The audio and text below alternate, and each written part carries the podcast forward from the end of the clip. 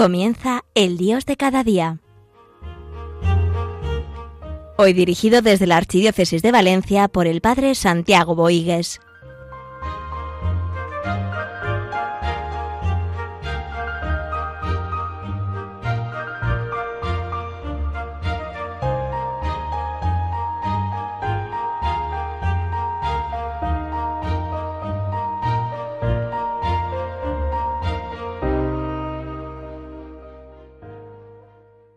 Iniciamos este programa del Dios de cada día queriendo abrir horizontes, vivir en la presencia del Señor, descubrir la inmensidad del amor del Señor en nuestra vida y corresponderle con nuestra entrega.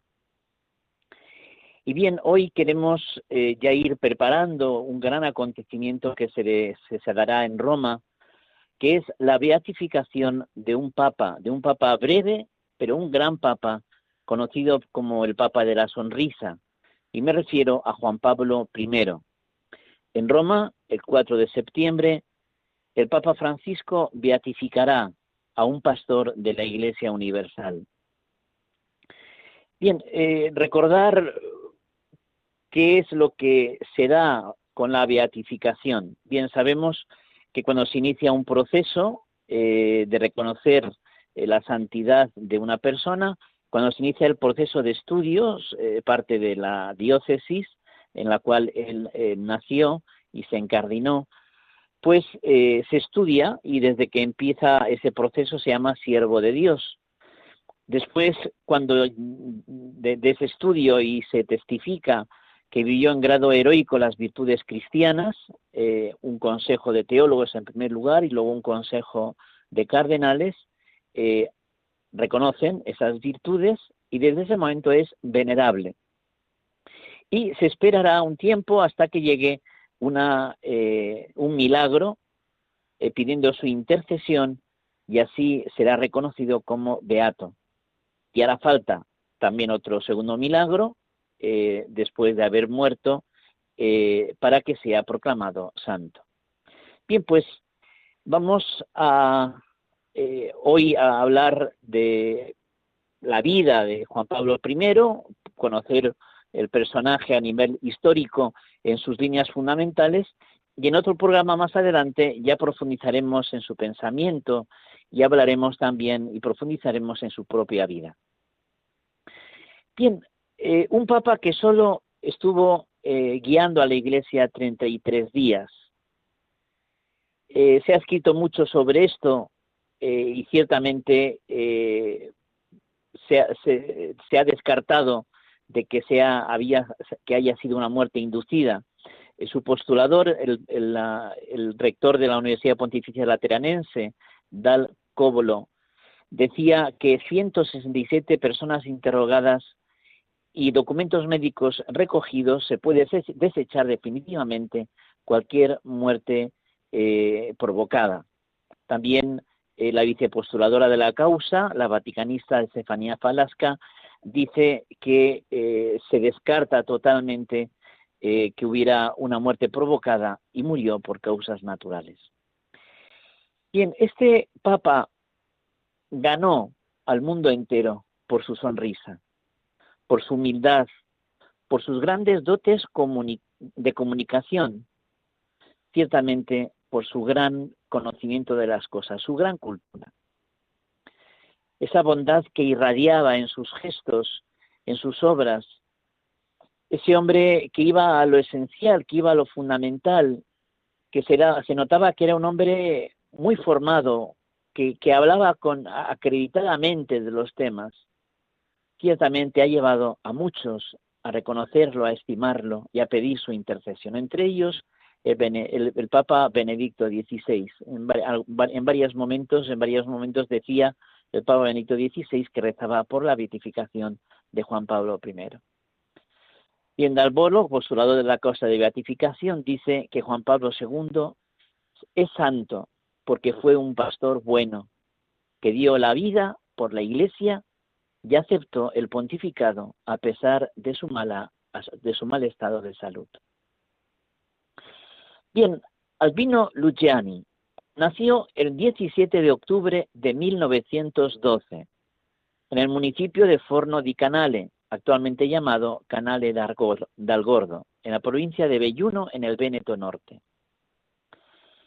Fue el pontífice que sucedió a Pablo VI, su anterior, eh, el anterior sucesor de Pedro, Pablo VI, murió el 6 de agosto eh, y el 26 de agosto de 1978 fue elegido en el segundo día del cónclave, por lo tanto fue elegido rápidamente, fue elegido sucesor de Pedro Juan Pablo I.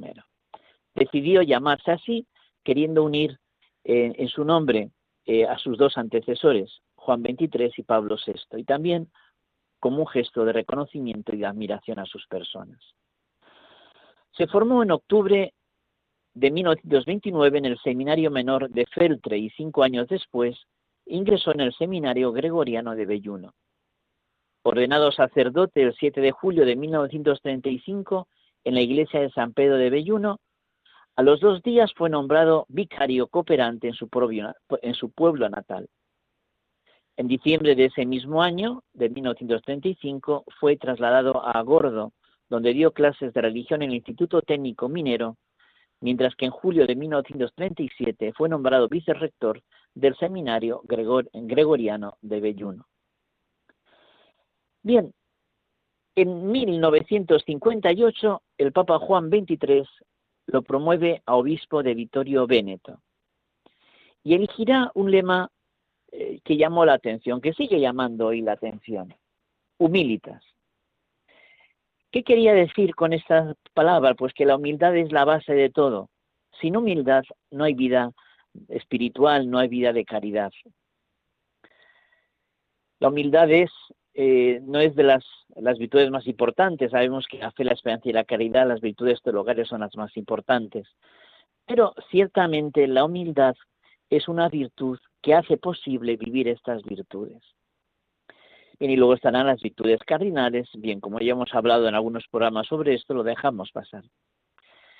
Bien, Albino Luciani, eh, de 1962 a 1965, participa en el Concilio Vaticano II. Por lo tanto, es un obispo del concilio y también esta será una clave para entender y profundizar en su pensamiento.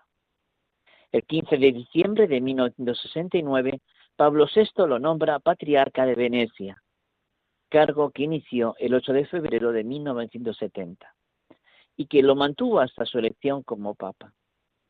También fue en junio de 1972 fue elegido vicepresidente de la Comunidad Episcopal Italiana, que desempeñó este cargo tres años, y el 5 de marzo de 1973 fue consagrado cardenal. Bien, elegido sucesor de San Pedro el 26 de agosto de 1978. Eh, la versión oficial del Vaticano es que murió de infarto, de una muerte repentina. Y, no se le hizo la autopsia porque la familia se negó a que se hiciera. Bien, eh, está claro de que este Papa eh, desarrolló mucho en poco tiempo, eh, desarrolló mucho todo su pontificado. podemos rápidamente, catequesis sobre el decálogo, palabras sobre la caridad, catequesis sobre la fe, sobre la esperanza y la caridad, sobre la alegría y el optimismo, palabras sobre la iglesia y dos anécdotas sobre el matrimonio. Ahí podemos decir que está recogido todo su contenido como papa, como papa eh, en esos 33 días. Por lo tanto, fueron eh, días, mm, eh, semanas muy intensas, de mucha actividad. Bien, así suelen ser los pastores buenos, los pastores entregados que dan la vida por, por aquellos que se les ha confiado, pastores que no se reservan a sí mismos, pastores que dan la vida hasta el extremo. Así fue la vida de Albino Luciani. Bien, vamos a dejar un momento de música para eh, profundizar también, darnos cuenta de la grandeza que es ser pastores de la iglesia, ser pastores del Señor. Este buen pastor, eh, este pastor de la iglesia, este papa eh, que vamos a hacer, vamos a hacer a su beatificación, también nos puede ayudar a dar gracias a Dios por esos buenos pastores.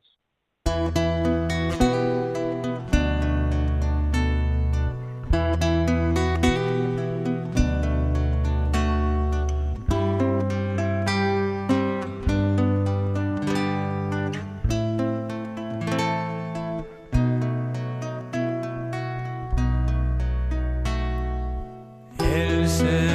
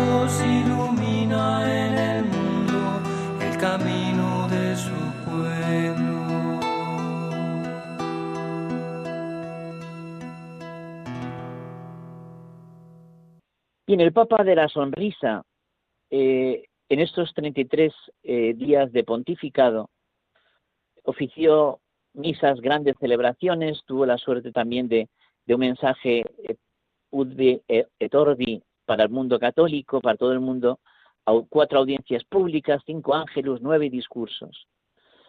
La elección de Juan Pablo I trajo una primera renovación aparente y también real, ya que rechazó eh, la coronación y la tiara papal, esos signos de ser rey por encima de cualquier tipo de rey, pues ya rechazó la coronación de la tiara papal y quiso entrar en su nueva etapa como pastor de la Iglesia Universal con una simple celebración de investidura.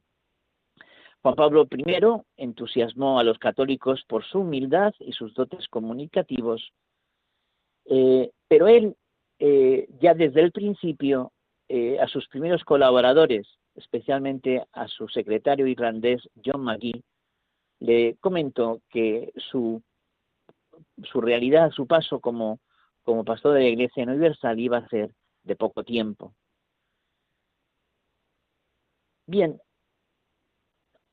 su secretario alguna vez le indicó la necesidad de ir preparando algunos encuentros con obispos, entre ellos el cuento de los obispos de Iberoamérica en la localidad de Puebla, en México, para el mes de marzo de 1979, donde había que pronunciarse sobre el tema de la teología y liberación.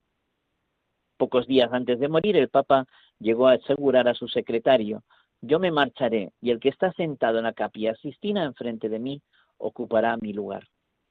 Curioso que el que estaba delante de él en la capilla Sistina era el polaco Juan Pablo II, en el cónclave de agosto de 1978. Por lo tanto, él ya tenía una claridad, una claridad, eh, pues eso, una visión de que eh, Juan Pablo II sería el que le sustituiría.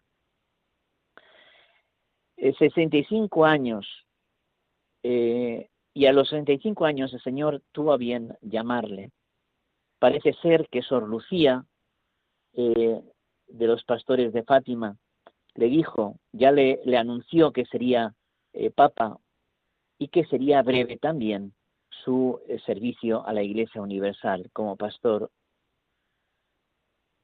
Bien, se ha hablado de que, bueno, cosas que ciertamente son secundarias, pero bueno, tenemos tiempo y lo comentamos, ¿no?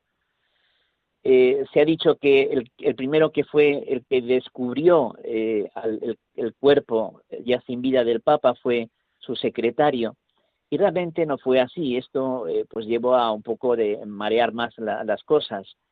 Fue una religiosa que se encargaba del trabajo doméstico y se pensó, eh, yo creo equivocadamente, pues que mejor presentar a su secretario. Bien, su muerte no le sobrevino en la cama, sino en su escritorio, ya que estaba trabajando. Y bien, algunas declaraciones que pueden marear un poco, pero bueno, el proceso de beatificación de Juan Pablo II comenzó el 23 de noviembre del 2003 en la ciudad norteña de Belluno, la, provincia a la que pertenece Canal del Gordo, donde Luciani nació el 17 de octubre de 1912. El proceso de beatificación del 2003 se inicia eh, al haber solicitado varias conferencias episcopales el inicio de este proceso. Además, la apertura del proceso estuvo apoyada por más de 300.000 firmas que consideraban santo al conocido como Papa de la Sonrisa.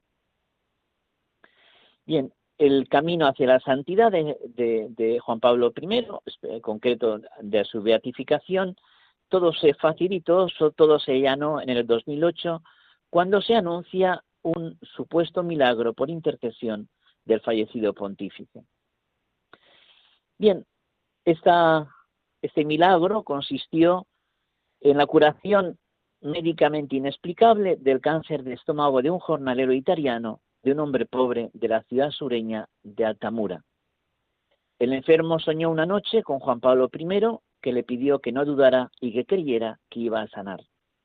varios días después, los médicos advirtieron que sin explicación médica aparente, el cáncer había desaparecido. Eh, por intercesión de Juan Pablo I se da eh, ese acto de milagro que no tiene explicaciones naturales eh, y donde, reconociendo las limitaciones de la ciencia, hay un claro caso de sanación. Bien, pues nada, preparémonos para este gran acontecimiento de la beatificación en Roma el domingo día 4 de septiembre del 2022 iremos hablando y profundizando en este gran Papa Santo, gran Papa Santo. En el primer momento ahora será beatificado, confiamos que será también prontamente después de otro milagro, sea canonizado. Bien, este Papa eh, es un Papa que eh, preparando la beatificación se han encontrado, se ha encontrado su diario, sus escritos personales y han admirado a aquellos que lo han estudiado eh, la, el gran, la gran riqueza de sus escritos espirituales y su gran eh, conocimiento de la vida cristiana vivido, no solamente entendido, sino también vivido. Su diario, junto a otros documentos, se ha publicado en la Posicio, cuando hace falta, cuando se camina hacia una beatificación, se hace un estudio serio y esa Posicio se ha publicado y realmente eh, habrá que destacar cosas que lo dejamos para otras, otros programas. Demos gracias a Dios por estos papas recientes, que la mayoría eh, hasta ahora casi hasta ahora todos son santos. Demos gracias a Dios que ante los tiempos actuales el Señor nos da buenos pastores según su corazón.